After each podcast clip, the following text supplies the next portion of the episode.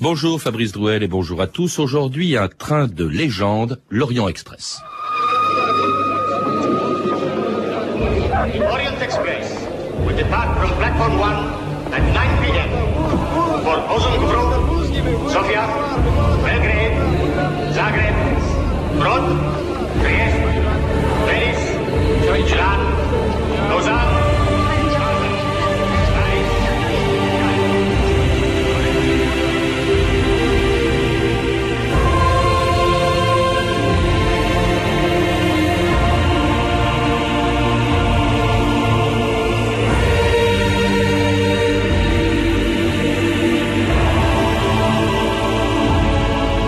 2000 ans d'histoire.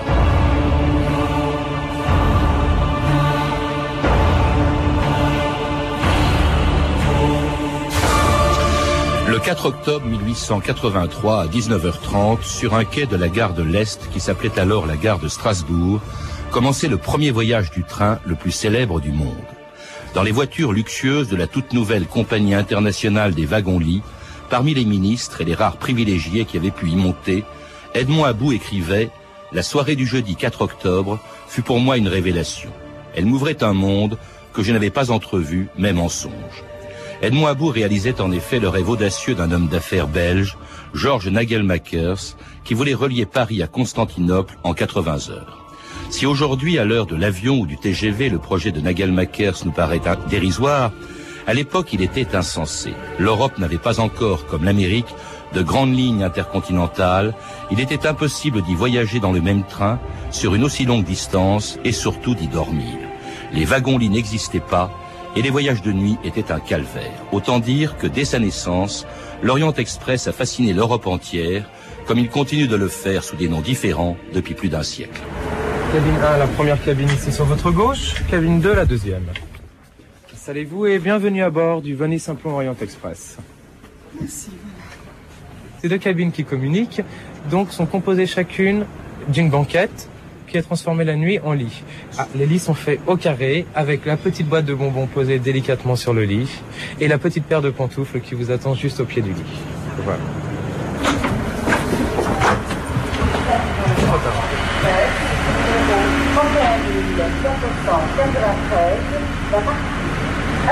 De la au départ. Bonsoir mesdames et messieurs et bienvenue à bord de Venise Plan Orient Express. Le maître hôtel passera vous voir dans quelques instants pour prendre votre réservation pour le dîner. Le directeur de train ainsi que tout le personnel de bord vous souhaite un agréable voyage à bord de Venise Plan Orient Express. Merci.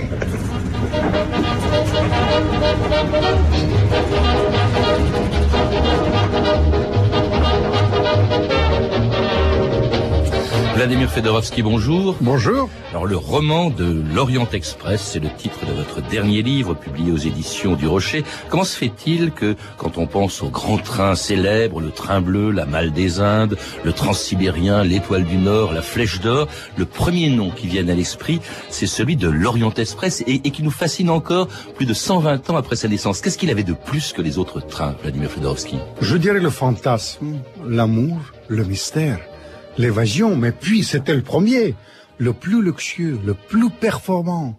C'était le train qui a inauguré l'Europe aussi, pourquoi ne pas le dire? On pouvait voyager dans ce train juste avec une carte de visite. Et puis c'est le train de l'histoire, de la grande histoire, de la petite histoire. Pourquoi ne pas le dire? Tant de choses énigmatiques se sont passées dans ce train. Alors ce train, nous fait voyager à travers le siècle et nous reconforte aujourd'hui. Alors, vous le disiez, bon, aujourd'hui, bien sûr, ça nous paraît un peu archaïque comme mode de transport, sur tout ça, parce qu'il y a l'heure du TGV quand même, puis il y a les avions. Mais à l'époque, c'était très moderne. Il faut rappeler que, vous le disiez, il n'y avait pas de trains transcontinentaux, sauf aux États-Unis. Il n'y en avait pas en Europe, d'abord. Ça, c'est une grande révolution qui se produit. Bien sûr. Mais le créateur de ce train, euh, c'est au fait un jeune ingénieur belge, Nagel Makers, il a vu les Pullman qui ont fonctionné. Voilà, aux États-Unis. Aux États-Unis. Hein. Il est allé aux États-Unis. Mais après, il a voulu faire plus. Il voulait que ce soit le plus performant sur le plan technique, mais il faut rajouter les performances aussi esthétiques. Mm. Pourquoi on peut le dire? Parce que surtout euh, dans les, dans les, pendant les années folles, c'était vraiment le train luxueux, le plus luxueux du monde. Ça reste toujours on me dit que c'est encore plus luxueux aujourd'hui qu'avant, mais en tout cas, c'est le roi de train et le train des rois. Effectivement. Alors, vous vous rappeliez, pour que ce train existe, il faut voyager quand même au minimum trois jours ou deux jours et demi pour aller à Constantinople à cette époque-là. Donc, il fallait pouvoir dormir.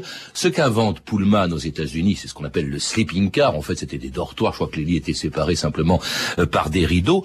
Euh, Nagelmakers va plus loin. Lui, c'est les wagons couchettes et c'est les wagons-lits. Alors, il crée une société qui va être celle de l'Orient Express. C'est la Compagnie internationale des wagons-lits. Bien sûr.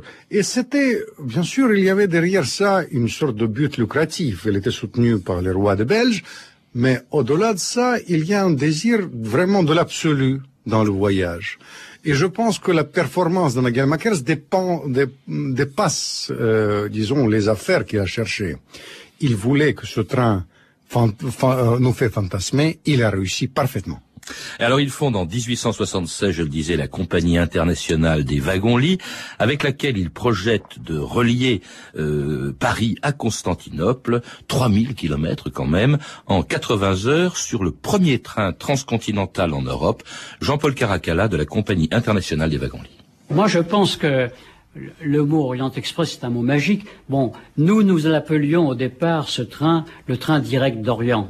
Mais le mot allemand, Orient Express, parce qu'en fin de compte, c'est l'allemand qui a dit l'Orient Express, euh, c'est génial comme raccourci et, très saisissant. Euh, Nagelmakers va faire un train qui partira de la France de Sadi Carnot, qui était le président de la République, jusqu'en Turquie, dirigé par Abou Abil, le fameux sultan, en passant par la Bavière de Louis II de Bavière, l'Autriche-Hongrie de Sissi et de, et de François-Joseph, la, la Serbie d'Alexandre, la Bulgarie euh, de Ferdinand et la Roumanie de Carole. C'est vraiment extraordinaire.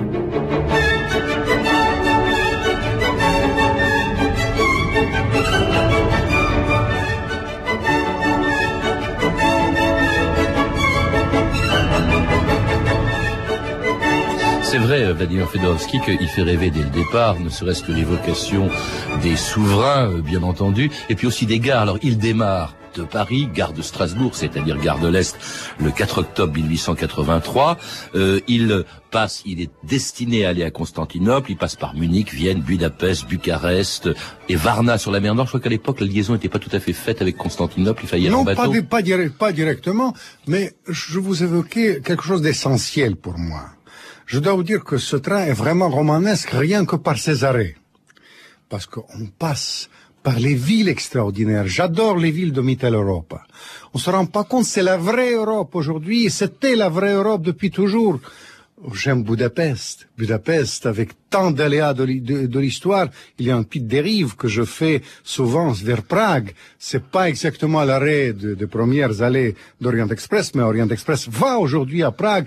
Quelle ville magnifique! Kafka, le métamorphose, tout est là. C'est la vraie Europe qui est là et le destin des voyageurs.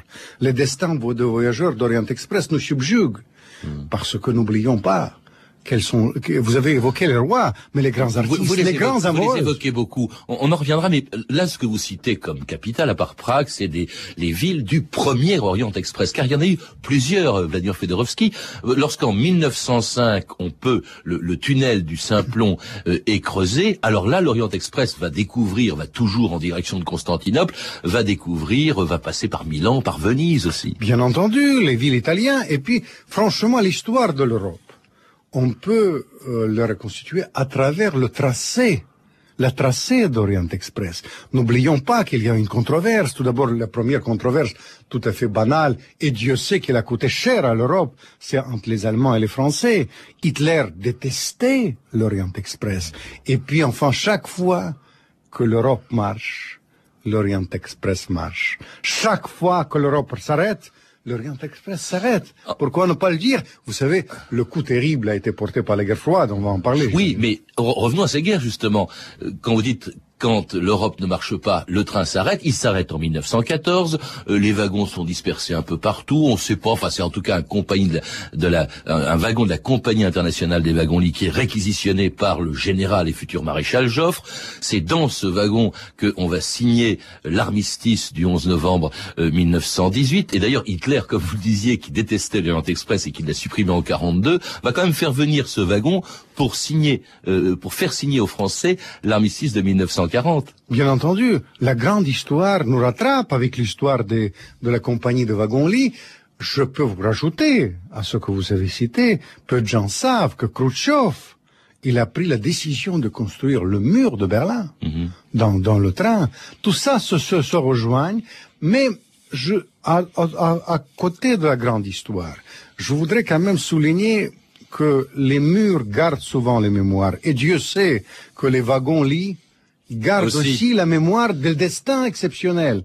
Il ne faut pas oublier Laurence d'Arabie, mm. Marlène Dietrich, les grandes amoureuses, les grandes aventurières. Ils ont été tous là dans l'Orient Express. Et, dans un train qui s'est modernisé après la, la, Première Guerre mondiale pour accueillir une clientèle de luxe et de gens célèbres dans des wagons qui sont aussi de luxe. Alors c'est une voiture qui, pratiquement comme toutes les voitures que nous allons visiter, présente un décor essentiellement de, bois, de, bois euh, couleur classique, marron léger. Euh, cette voiture, euh, j'ai oublié de vous le dire, date de 1926. Euh, en majorité, les voitures que nous allons visiter sont de, de 1926 à 1930, qui était considérée la plus grande période au point de vue luxe de l'Orient Express. Devant vous, le bar, un petit bar très élégant d'ailleurs, toujours aux mêmes couleurs, ces couleurs euh, rouge, euh, marron. Alors cette voiture comporte un merveilleux décor de présentation de cristaux de la Lique, voyez, entre chaque fenêtre, qui n'ont absolument pas été retouchés, qui ont toujours été sur la voiture depuis qu'elle a été construite. Alors c'était pas des wagons à bestiaux, hein, l'Orient Express, Vladimir Fedorovski. Euh, c'est vrai que c'était luxueux et accessible à un très petit nombre de clients. Bien sûr, oui et non. Finalement, le, le, voyage en amoureux, euh, en amoureux aujourd'hui ne coûte pas très cher si vous êtes prêt à Paris. Mais Dieu sait que les grands créateurs, le grand créateur, ont contribué à la construction de la légende cette fois d'Orient Express. Les meilleurs proues, bien entendu, Morisson, vous avez parlé de la Ligue, ils ont été tous là pour remplir ce train des petites choses esthétiques qui mhm. comptent pour les artistes. Et c'est un train des grands amoureux, c'est un train des artistes et des grands décorateurs, mais c'est un train aussi des rois et des grands hommes politiques. Et, où l'on vit, hein, il y a des, il y a des menus extraordinaires. Vous en citez quelques-uns dans votre livre, euh, Vladimir Fedorovski. Vous citez un train des rois, effectivement, le roi des trains, le train des rois. Alors il y a Guillaume II qui l'a pris, euh, et même il est allé plus loin parce qu'on a fait, on a prolongé l'express jusqu'à jusqu'à Bagdad. Et puis alors il y a un roi étonnant, c'est le, le roi de Bulgarie, hein, Ferdinand Ier quand l'Orient Express passait à travers son pays, je crois qu'il l'arrêtait. Ah bien sûr, parce qu'il voulait, que le train marche le plus, le plus rapidement possible. Il est entré dans le train dans une sorte de déguisement très particulier. Les rois ont été impliqués, impliqués comme le roi de, de la Bulgarie, dans le fonctionnement physique, je dirais, des trains. Mais quand j'entre dans ce train, et Dieu sait que je l'ai pris, je vous signale qu'il y a quelque chose de, physique que vous ressentez. La, la légende est perceptible. Il y a des rois aussi qui ont été sauvés par l'Orient Express au moment après les révolutions, etc. Ils se sont enfuis de leur pays grâce à, l'Orient Express. Mais alors il y a aussi alors vous, parlez du roi de la Roumanie qui s'est sauvé. Oui, Carole. oui, bien sûr. Alors il y a aussi des milliardaires, euh, des euh, des Madone des Sleeping, on s'en doute évidemment. Quand il y a des milliardaires, il y en a toujours. Des écrivains, Loti, Morand, Agatha Christie, qui va même d'ailleurs s'en inspirer pour l'intrigue d'un roman policier, Le crime de l'Orient Express, en y faisant monter le plus célèbre de ses héros. Quelle surprise Une figure de connaissance mon vieil ami Hercule Poirot. J'espère que vous prenez l'Orient Express. Bien entendu. Mais c'est merveilleux. Alors nous allons nous voir pendant trois jours. Quelle chance. eh bien ce soir, nous dînerons dans le train.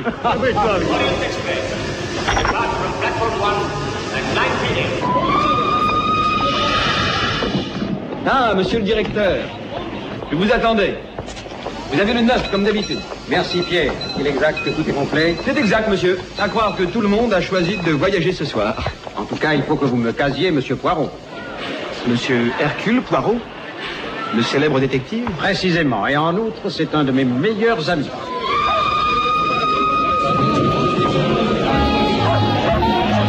L'Orient Express part à 9h au quai numéro 1. À destination de Ouzoukoukou, Sofia, Belgrade, Zagreb, Rhodes, Trieste, Venise, Milan, Lausanne, Bâle, Paris et Calais, avec la correspondance pour Londres. Dans le train de nuit, il y a des fantômes qui me sourient quand nous passons sur les prairies. Dans le train de nuit, il y a des royaumes, et puis du bruit, et puis Paris au bout de la nuit. Les souvenirs si tendres viennent s'y faire entendre. J'entends la voix des flots enchanteurs qui font au fond de mon cœur des sérénades. J'entends le triste appel des bateaux et la chanson des oiseaux sur l'esplanade. Voici le ciel peuplé de ces moutons blancs, voici la mer troublée, spectacle troublant. J'entends la ville qui me dit bonsoir et moi sur le quai de la gare, je dis de mon mieux des mots d'adieu.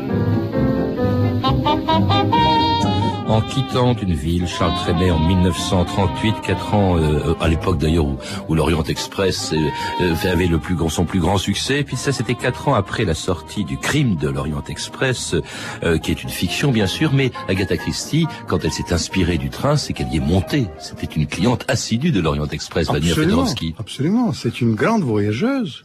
Il a voyagé vraiment, je dirais, j'ai calculé, euh, j'arrive à 60 voyages, vous comprenez C'est inimaginable Elle ce qu'elle a fait. Et euh, n'oublions pas qu'elle reconstitue dans ses livres ce qui est réellement passé. Euh, en tant que d'écrivain, je suis vraiment étonné que l'art peut nous donner des clés, les clés de la réalité. On dirait qu'elle était prémonitoire. Elle s'inspire de faits réels, vous savez, de la- l'arrêt de trait. Alors oui, Euh, il faut rappeler ça, euh, Fedorovski, c'est dans le crime Express, il y a un crime qui se produit et, et Poirot enquête pendant que le train, et parce que le train est bloqué dans bloqué une dans les de neige. Or les- ça c'est vrai, je crois ça, que c'est passé un en fait absolument 1929. réel. Elle, elle- elle était, elle était frappée par ce fait. Mais après, elle raconte ça. Je relus ça dans, pendant mon voyage à Orient Express à Prague pour vous dire la vérité. Je dois vous dire, j'étais étonné jusqu'à quel point elle s'inspire des faits réels. Et on comprend comme ça jusqu'à quel point ce train était énigmatique. Je dis mystère, amour. Et l'énigme, les énigmes de l'histoire, on dirait euh, dans son journal, elle raconte qu'elle espionnait un tout petit peu. Je dis qu'elle est, elle était espionnée des espions. Et Dieu sait que ce train, c'était aussi. C'était le train des espions. Il y a tout un chapitre de votre livre là-dessus. Alors, des, des espions. Il y en a un que vous citez et qui on ne peut pas ne pas mentionner. C'est euh, un diplomate euh, suédois qui travaillait pour le compte des États-Unis en secret et qui s'appelait Raoul Wallenberg. Alors, il faut rappeler que l'Orient Express quand ce- cet événement se produit, a été arrêté par Hitler, qui le détestait, vous le rappelez, mais que grâce à Wallenberg et grâce aux wagons de l'Orient Express, eh bien, euh, des milliers de juifs hongrois ont été sauvés. Oui, au moins 20 000, sinon. Alors, rappelez-nous cette 30, histoire, 30, Daniel 30 Fedorovski. 000 personnes. Il y avait un personnage euh, toujours bizarre dans les Orient Express. Il y a des gens qui travaillent sous les couvertures souvent des Playboy. Il était un Playboy, un héritier richissime suédois, qui était soi-disant diplomate suédois, en fait, un sort de second couteau. Il était second couteau peut-être dans la diplomatie, mais il était tout premier couteau dans l'espionnage, mais surtout dans l'œuvre humanitaire, parce qu'avec la complicité des Américains et des Anglais, il a su donner des passeports, tout banalement, les gens qui devaient être persécutés d'un pays neutre, la, Suède, euh, la- Suède, et les sauver. Et tout ça passait dans l'Orient Express. Mais vous savez, à un moment donné, surtout entre les deux guerres, mais pendant la guerre froide, c'était vraiment au lieu d'espionnage. N'oublions pas qu'à ce moment-là, Staline a créé le meilleur service secret du monde quand il les documents Oui, du monde il avait- entier. il y avait des avions, du enfin, monde Vladimir entier. Mais oui, parce que je Parce pense que c'était les diplomates. que- Je pense il y a un goût. Par exemple, il y avait un chef de contre-espionnage anglais, un certain Philby, vous connaissez, le, Oui, le groupe euh, de ah cinq, oui, oui, oui. des cinq, qui était Grand en espion. réalité agent de Staline, qui était un voyageur assidu d'Orient Express. Je raconte dans le livre le fonctionnement du département d'empoisonnement du KGB. Il y avait quelqu'un qui se présentait comme ambassadeur de Costa Rica à Vatican. En réalité, c'était un tueur vraiment en chef de Staline. Il préparait l'assassinat de Tito ou bien l'assassinat de Trotsky qui s'est préparé dans ce train. Bref, il y a beaucoup de personnages qui ont marqué ce train euh, des rois, vous dites, mais c'est le train d'espions et des grands amoureuses. Dieu sait que les grands Marlène actrices... Dietrich. Marlène Dietrich. Ah, Marlène Dietrich, ça m'a marqué personnellement, parce que je- quand j'étais jeune, à 13 ans, j'ai entendu la première fois le nom d'Orient Express dans la bouche d'Orient, euh, de, de Marlène Dietrich. Il racontait ses amourettes, ses histoires d'amour, et c'est sa plus grande histoire d'amour avec le réalisateur d'Ange Bleu, et tout s'était inspiré de l'Orient Express. Aussi, vous citez Diaghilev, Serge Diffard, qui étaient des, des habitués. Je dois vous dire que vous avez souligné euh, que le côté artistique de ce train, l'esthétique de ce train, c'est le temps luxueux, mais Dieu sait que les artistes du monde entier, quand ils pouvaient, ils voyageaient dans ce train. C'est une inspiration. Dali m'a raconté ses inspirations dans l'Orient Express. Diaghilev qui réunissait le troupe, il, y avait l'appellation de ballet russe. En réalité, c'est un ballet, c'était un troupe complètement européenne. Ils ont été sous cela Matisse, Picasso, Dali. Et ils sont voyagés dans l'Orient Express. Dans le livre, je raconte surtout leur voyage énigmatique et en même temps amoureux de Diaghilev et son favori, Lifar, à Venise. Parce que pour chaque ville, je prends un personnage. Pour Vienne, c'était Marlène Dietrich. Pour Venise, pour Venise, ce sera Diaghilev et les grands artistes, mais aussi les, les grands espions comme Wallenberg. Pour Budapest, pour chaque ville, il y a les personnages emblématiques et c'est ainsi qu'on pénètre dans l'énigme de ce train inoubliable. En remontant plus loin dans le passé, vous l'avez cité, Laurence d'Arabie aussi. Laurence d'Arabie, c'est là une sorte d'antise de l'Europe. Mais Laurence d'Arabie de- devait nous faire réfléchir par rapport à ce qui se passe dans le monde d'aujourd'hui. Il était hanté par l'Orient, mais je dois vous dire qui était ce, ce, ce personnage? Est-ce que c'était un agent anglais? Est-ce que c'était l'ami des Arabes? Il était tout à la fois ou le plus grand prince que le monde a connu, comme disait Churchill à propos de ce voyage dans l'Orient. Il faut rappeler d'ailleurs que cet Orient Express, il a eu des ramifications, on en citait. Euh, Par exemple, on pouvait aller jusqu'à Bagdad, on pouvait aller jusqu'au Caire. Hein. Agatha Christie, son premier voyage, c'était jusqu'au Caire parce qu'il y avait un prolongement à partir de Constantinople qui s'appelait le Taurus Express. Alors cela dit, tout ça n'a pas empêché, bien sûr, la concurrence de trains plus rapides, et puis surtout, bien sûr, de l'avion qui va plus vite à Istanbul. Et l'Orient Express effectue donc son dernier voyage, sous ce nom en tout cas, en 1977, pour être vendu aux enchères. Jean-Paul Caracalla. En 1976, euh, au moment du centenaire des wagons-lits, on commence à comprendre que les voitures euh, de la compagnie sont un patrimoine.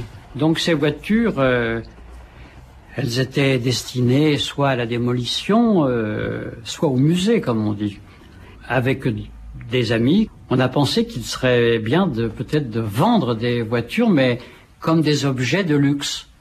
Et donc nous avons pris contact avec Sotheby. Monte Carlo a servi de cadre à la vente la plus insolite de l'année.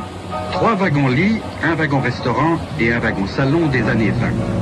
Vente- La voiture restaurant s'enlevait à 290 000 francs, les wagons-lits à 800 000 francs les trois. Numéro 8, le train spécial Society Expedition, Nostalgie Orient Express, Istanbul, partira à 9h45. En voiture, s'il vous plaît, et bon voyage. Alors on aurait pu crain- craindre Vladimir Fedorovski qu'après la vente de 77, il est disparu. En fait, il va continuer de... euh, ces wagons vont, qui ont été rachetés, qui ont été restaurés, vont continuer de rouler sur des lignes qui portent des noms euh, différents. Euh, il y a le Nostalgie Orient Express, le Pullman Orient Express. Euh, bref, c'est marrant d'ailleurs, il garde ce nom, mais il change de prénom. Mais il roule encore. Il roule encore, on peut aller à Venise, euh, c'est une journée et demie, on peut aller jusqu'à Prague, préfère en deux jours, mais on peut aller tout banalement pour une petite escapade près de Paris, parce que n'oublions pas que la compagnie de wagons-lits, elle a fait un travail considérable pour conserver, euh, je dirais, euh, l'historique du train. Et comme ça, on a reconstitué à l'identique les plusieurs wagons qui sont présents aujourd'hui et ils peuvent rouler pour des, pour des dîners un peu à l'énigme ou pour, pour les, euh, une sorte de croisière près de Paris. Alors, si vous êtes amoureux, prenez l'Orient Express parce que là, vous retrouvez quelque chose de formidable et imperceptible. On voyage souvent très rapidement aujourd'hui, trop rapidement. Là, on retrouve un rythme, l'histoire, mystère, amour et l'évasion. Qu'est-ce qui fait qu'on puisse aller aujourd'hui, alors qu'on pourrait très bien prendre le TGV ou l'avion, qu'on ait envie, bon, indépendamment du fait qu'on peut être amoureux et partir avec son amoureuse ou son amoureuse sur l'Orient Express, est-ce que c'est pas quelque chose de perdu à cause de l'avion, c'est-à-dire le fait de prendre son temps quand on voyage et de voir ce que le, les pays par lesquels on passe, ce qui n'existe pratiquement plus. Et en TGV, on le fait trop vite. Bien sûr, ça vous visez juste, parce que euh, moi je constatais, euh, quand j'ai travaillé sur le Rent Express, que les gens veulent retrouver un rythme d'autrefois. Et puis, il y a un besoin tout à fait exceptionnel de retrouver les racines. En fait, je pense que ce train, peut nous permettre de retrouver les racines à travers l'Europe éternelle qui nous est chère, le rythme qui est à contrario de, disons, des rythmes euh, effrénés de l'époque, et les personnages qui ont marqué ce train nous reconfortent aujourd'hui. Je suis persuadé que l'histoire nous donne des clés pour comprendre l'avenir. L'histoire d'Orient Express en particulier. Cela dit, c'est quand même pas un train, même s'il roule encore, c'est pas un train accessible. Il n'a jamais été d'ailleurs un train accessible à tous. C'est ça qui qui peut paraître. Bon, euh, on est fasciné, mais qu'est-ce qu'on voit euh, Quand on est des grandes duchesses, des princes, des rois, des, des ambassadeurs, ça n'a jamais été un train populaire. Oh, attendez Justement, j'ai essayé de raconter que ce train était pas seulement le train de, droit, de, roi, c'était le roi des trains parce qu'il habitait les artistes, parce qu'il habitait les grands amoureux, les grands aventurières. Bien entendu, c'était le train de l'Europe. Je vous dis, ce train, nous reconforte, pas parce que c'est un, train luxueux, c'est rempli de légendes et c'est rempli de personnages d'exception. Merci Vladimir Fedorovski pour ce voyage dans le passé que l'on retrouve donc dans votre livre, le roman de l'Orient Express, publié aux éditions du Rocher. Euh, un voyage dans l'histoire, mais aussi sur les 3000 kilomètres de ce train de légende qu'était l'Orient Express. Mesdames et messieurs, dans quelques instants, nous arriverons à Istanbul en gare de Sirkeci. Veuillez vous assurer que vous n'avez rien oublié à bord et que votre passeport vous a bien été remis. We wish you a pleasant stay in Istanbul. Thank you and goodbye. Le roman de l'Orient Express, c'est le titre donc du livre de mon invité Vladimir Fedorovski. Euh, on pourra lire aussi bientôt un autre livre dont je recommande à l'avance la lecture parce que j'en connais l'auteur et qu'il est bon. C'est le Dictionnaire amoureux des trains de Jean Descartes qui sortira fin octobre chez Plomb. Vous avez pu entendre des extraits du film Le crime de l'Orient Express de Sidney Lumet, disponible en DVD chez Canal Plus Vidéo, et du documentaire L'épopée de l'Orient Express euh, de Tania Rachmanova, diffusé sur Arte, un excellent documentaire. Et puis d'autres émissions aussi de radio cette fois-ci, euh, quelques extraits de Lieu de mémoire par Florence Marguet diffusé sur France Culture en 1999 et Tabou de Serge Martin sur France Inter en 1984. Toutes ces références sont disponibles par téléphone au 32 30, 34 centimes la minute ou sur franceinter.com. C'était 2000 ans d'histoire à la technique Edwin Caron et Farid Chibani, documentation Emmanuel Fournier, Claire Destacan et Mathieu Ménossi, une réalisation de Anne Comilac.